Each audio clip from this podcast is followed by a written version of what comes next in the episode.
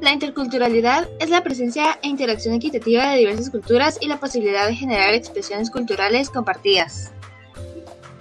Y el diálogo interreligioso es encontrar un espacio común entre las religiones o creencias a través del énfasis en la armonía y la paz, para encontrar soluciones a nuestros problemas comunes.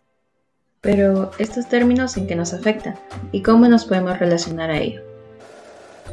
Yo soy Ashley Morales. Yo Jimena Morales. Yo Julieta Sosa. Y yo Alison Viatoro y en este espacio invitamos a todos nuestros oyentes a que nos ayuden a responder todas esas dudas.